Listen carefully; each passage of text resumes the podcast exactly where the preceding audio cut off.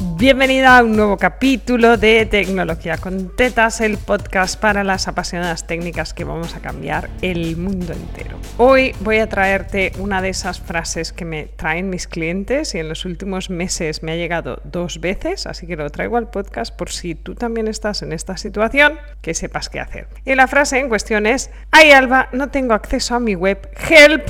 Y entonces mi, mi primera pregunta es, ¿pero qué es tu web? Porque web en la mente de las que nos dedicamos a lo técnico son tres cosas. Una es no soy propietaria de mi dominio, es decir, alguien compró albadelgado.com por mí y no soy yo. La segunda cosa que puede ser tu web es el hosting, es decir, el espacio donde están alojadas las fotos y los textos de tu web, donde das de alta los nuevos mails, por ejemplo tipo web empresa, Rayola, ¿vale? Sería una empresa de este estilo. Y la tercera cosa que suele ser la más frecuente es no tengo acceso a mi WordPress. Es decir, hay un usuario que yo usaba y se ha cambiado el password y no lo tengo y ese es el usuario maestro y como yo no lo tengo me jodo. Es decir, diferencia qué es cada cosa porque cuando hablas con un técnico, la idea de hoy es explicarte, hacer un poco de teatrillo ¿eh? y explicarte las dos versiones, la de la persona técnica y la del cliente. Pero la primera pregunta que tienes que hacerte es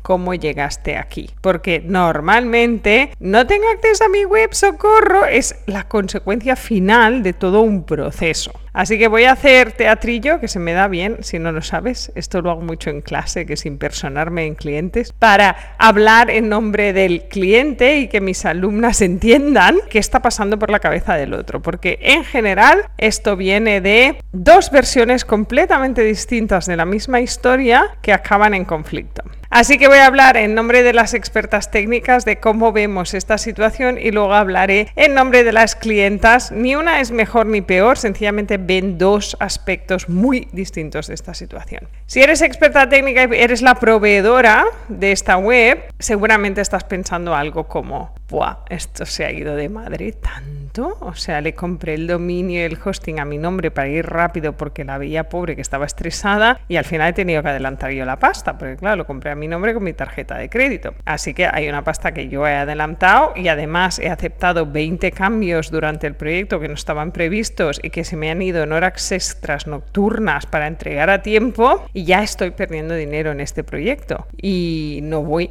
a dar más pasos hasta que me y me devuelva la pasta del hosting y del dominio. Ya no me da para hacer más flexibilidad, así que no voy a darle los accesos. Si eres clienta y estás oyendo esto, estás pensando, ay joder, es verdad, esta soy yo, ¿vale?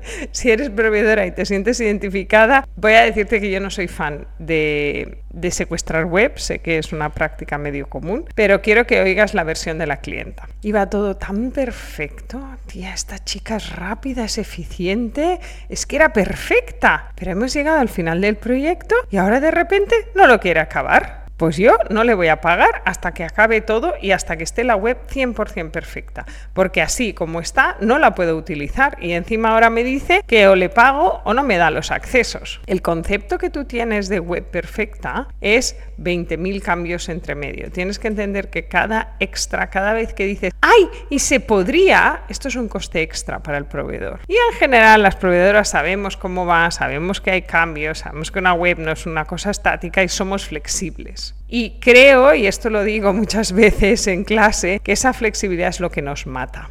Porque claro, tú eres flexible, es este momento en que el proveedor piensa, ay, ¿le puedo pedir cualquier cosa? Me dice que sí. Y tú vas como consumiendo tu margen de maniobra y llega un punto de conflicto en el que tú has consumido todo tu margen como proveedora, ya estás perdiendo pasta y la clienta aún no ha terminado de pedirte cambios porque ha asumido que podía pedirte cualquier cambio porque tú siempre le decías que sí y nunca explicabas que esto era un extra pero que tú ibas a ser flexible. Así que es la tormenta perfecta Así que antes de terminar os voy a dar dos consejos, uno a cada una.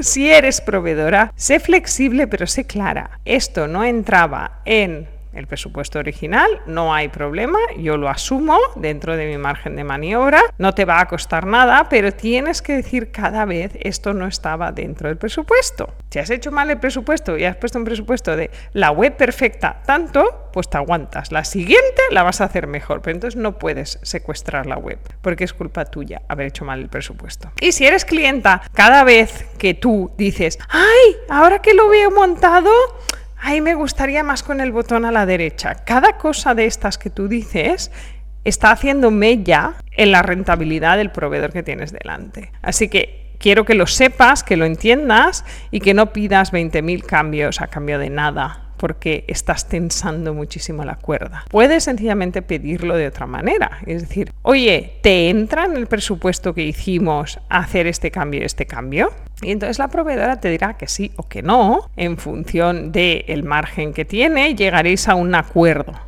pero es muy importante que no des por sentado que en una web cabe todo y caben un número infinito de cambios, porque al final vas estirando la cuerda y la cuerda se rompe. Y cuando se rompe, si como clienta tú no has comprado el hosting, no has comprado el dominio, no sabes entrar a tu WordPress porque lo has delegado al 100%, lo que pasa es que le estás dando poder a otra persona. Así que aunque odies la tecnología, estas tres cosas tienes que tenerlas controladas.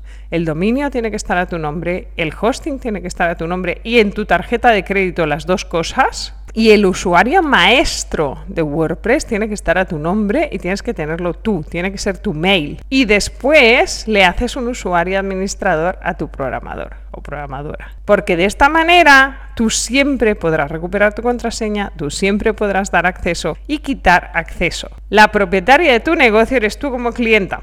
Y por mucho asco que te dé la tecnología, estas cosas las tienes que tener controladitas para evitarte errores en el futuro. Si eres proveedora, recuerda que no todo es gratis y que yo soy bastante enemiga de estas medidas de fuerza y que deberías pararlo mientras haya cuerda, no cuando se haya roto. Sí, cuando ves que la cuerda se empieza a tensar, es el momento de pararlo, de tener una conversación con esta clienta, pero tú ya ves de qué va la historia. Ya ves que hay cambios todas las semanas. Así que ese es el momento de gestionarlo, no gestionarlo a la bruto porque no te has atrevido a tener esa conversación difícil. Es mucho mejor una conversación difícil a tiempo que un secuestro al final del proyecto. Espero que te hayan servido los tips de hoy y seas clienta o seas proveedora, ya sabes que te oigo aquí la semana que viene en Tecnología con Tetas, el podcast para apasionadas de la tecnología que vamos a cambiar el sector y el mundo entero.